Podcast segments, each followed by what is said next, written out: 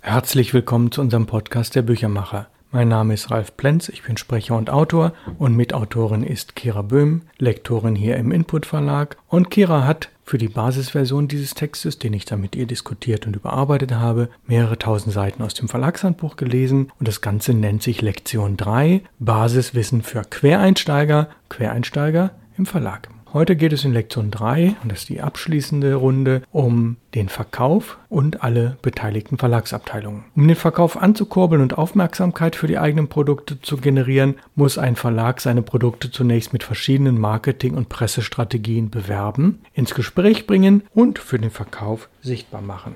Anschließend müssen die Produkte an den richtigen Orten ausliegen, angeboten und versandt werden. Tja, und wir haben hier fünf Teilgebiete: Marktforschung, Werbetechnik, Pressearbeit, Vertriebsabteilung und Vertriebswege. Wir fangen an mit 1. Marktforschung und Zielgruppen. Für ein gutes Marketing, aber auch für die Pressearbeit ist es wichtig zu wissen, was die Zielgruppen sind. Dafür kann man einerseits die Zielgruppe für sich selbst definieren und hoffen, dass die Produkte bei den richtigen Menschen ankommen. Der bessere Weg ist sicherlich, sich bereits vor der Planung eines Produktes darüber im Klaren zu sein, welche Zielgruppen momentan überhaupt im Markt vertreten sind und natürlich, was sie wo und zu welchem Preis kaufen. Um das herauszufinden, gibt es für einen Verlag verschiedene Möglichkeiten.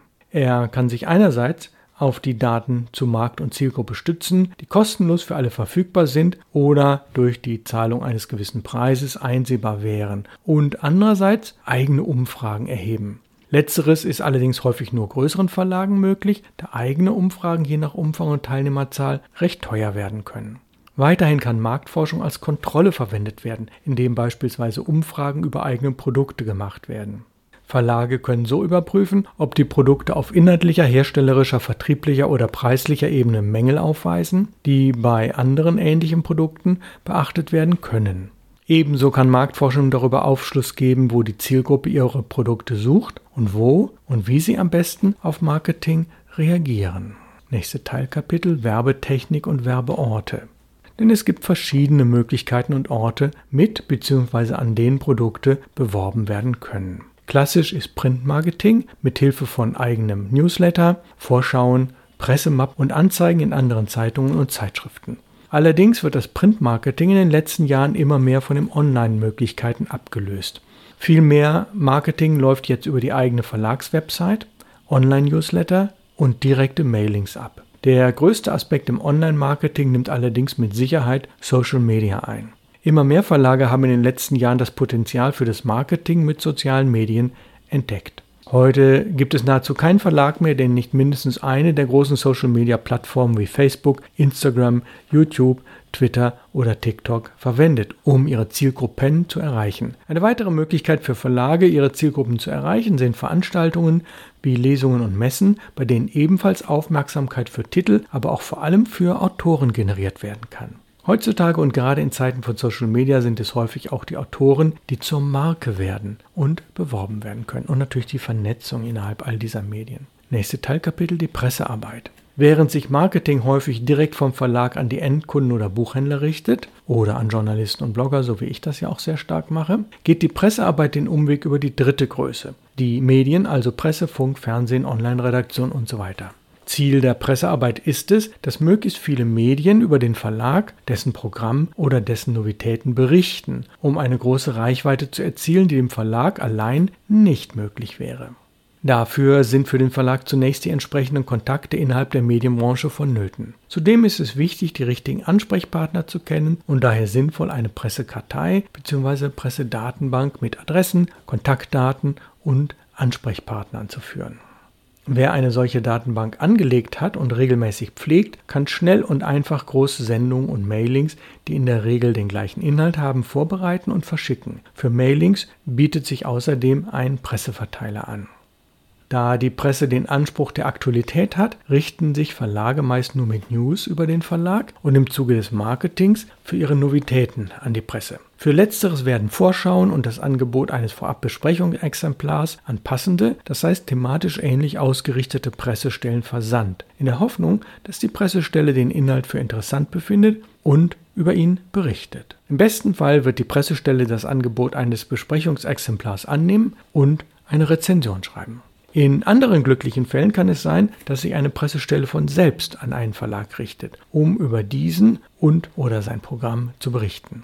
Für alle Fälle müssen Pressetexte über den Verlag und gegebenenfalls über das Programm und die Novitäten vorbereitet sein, die von der Presse zitiert werden können. So wird gewährleistet, dass die Informationen, die für den Verlag am wichtigsten sind, wirklich an die Öffentlichkeit gelangen. Auch die Fotos werden in der Regel von dem Verlag gestellt. Für den Text gibt es verschiedene Formate, die je nach Anlass Verwendung finden können. Dann haben wir mehrere Bereiche. Das wäre einmal die Nachricht, klassische Nachricht und über eine Presseabteilung. Der Bericht, der ist dann etwas länger und sachlicher und informativ. Die Reportage, noch länger, subjektiver und somit ein freier Text. Und das Interview. Das ist ein niedergeschriebenes Gespräch zwischen einem Interviewer und der zu interviewenden Person. Zu manchen Anlässen bietet es sich an, eine Pressemappe zu gestalten, die in ausgedruckter Form oder auch als PDF an Pressestellen verschickt werden kann. Die Pressemappe bildet häufig das Verlagsporträt ab und kann je nach Anlass in ihrem Inhalt angepasst werden. So erhalten die Pressestellen einen guten Überblick über den Verlag und die besondere Angelegenheit, für die sich der Verlag an diese Pressestelle wendet. So, vorletztes Kapitel. Vertriebsabteilung und Außendienst. Die beiden wichtigsten organisatorischen Dinge, die ein Verlag bei dem Vertrieb seiner Produkte beachten muss, sind die ISBN, das ist die Abkürzung für Internationale Standardbuchnummer, und das VLB, das ist das Verzeichnis lieferbarer Bücher. Alle Verlagsprodukte müssen mit einer ISBN versehen werden, darunter zählen natürlich Printprodukte, die nicht periodisch publiziert werden, aber beispielsweise auch elektronische Publikationen, Hörbücher und sämtliche Produkte, die als Lehr- oder Lernmaterialien dienen. Die ISBN setzt sich aus mehreren Teilen zusammen und ist in ihrer Zusammenstellung einmalig also so wie der Code auf einem Kaufprodukt, was Sie kaufen, sodass jedes Produkt von Buchhändlern und Endkunden eindeutig auseinandergehalten werden kann.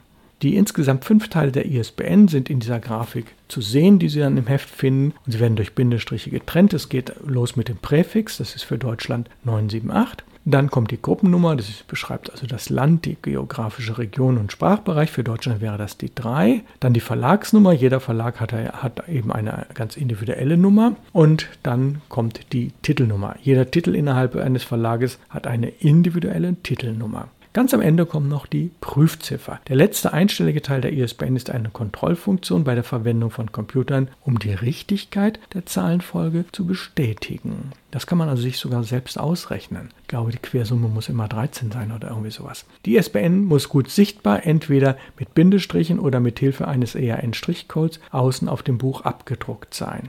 Für eine gute Erreichbarkeit und Sichtbarkeit durch den Buchhandel kann der Verlag seine Produkte im VLB eintragen. Ich muss ergänzen, er muss es eigentlich tun, sonst ist das Buch nicht sichtbar. Das VLB ist eine Datenbank mit dem Frontend einer Website, die heißt übrigens buchhandel.de, also www.buchhandel.de und da finden Sie wirklich jedes lieferbare Buch. Und diese Datenbank wird vom Verlag befüllt und wird vom Buchhandel eingesehen. Jeder Buchhändler verwendet das VLB, um nach Produkten zu suchen. Wenn die Produkte eines Verlages nicht im VLB eingetragen sind, sind er und seine Produkte auf dem Markt nicht sichtbar. Neben dem VLB sorgt der Außendienst eines Verlages für die nötige Sichtbarkeit innerhalb des Buchhandels. Sogenannte Vertreter reisen mindestens zweimal im Jahr in ganz Deutschland oder in festgelegten Bundesländern umher und besuchen mehrere Buchhandlungen am Tag, um die Programme verschiedener Verlage vorzustellen und im besten Fall bereits einige Vorbestellungen entgegenzunehmen. Das letzte Kapitel für heute in Lektion 3 Vertriebswege und Vertriebsorte.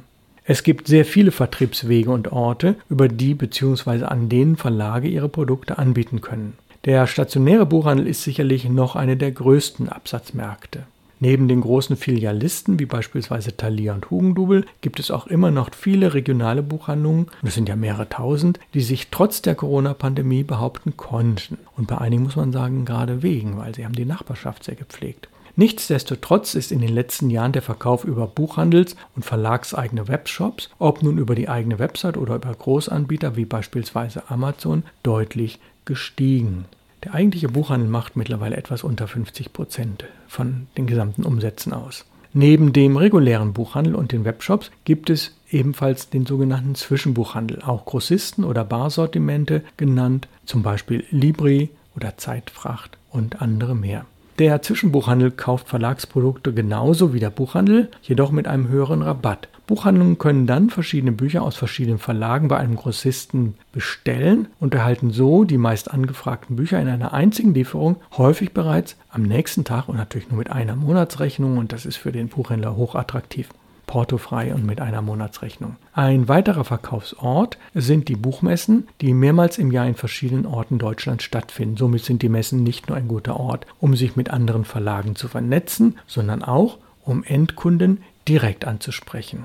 Da die Kosten für einen Messestand inklusive der benötigten Materialien, Anreise, Logistik und Übernachtungskosten gerade für kleinere Verlage häufig nahezu unbezahlbar sind, muss das Risiko, eine Messe als Verkaufsort in Betracht zu ziehen, gut abgewogen werden. Für kleinere Verlage bietet es sich eher an, eine Kooperation mit einem oder mehreren anderen Verlagen einzugehen und gemeinsam einen Stand auf einer Messe zu gestalten. Egal wo die Verlagsprodukte verkauft werden, sie unterliegen in Deutschland der sogenannten Buchpreisbindung.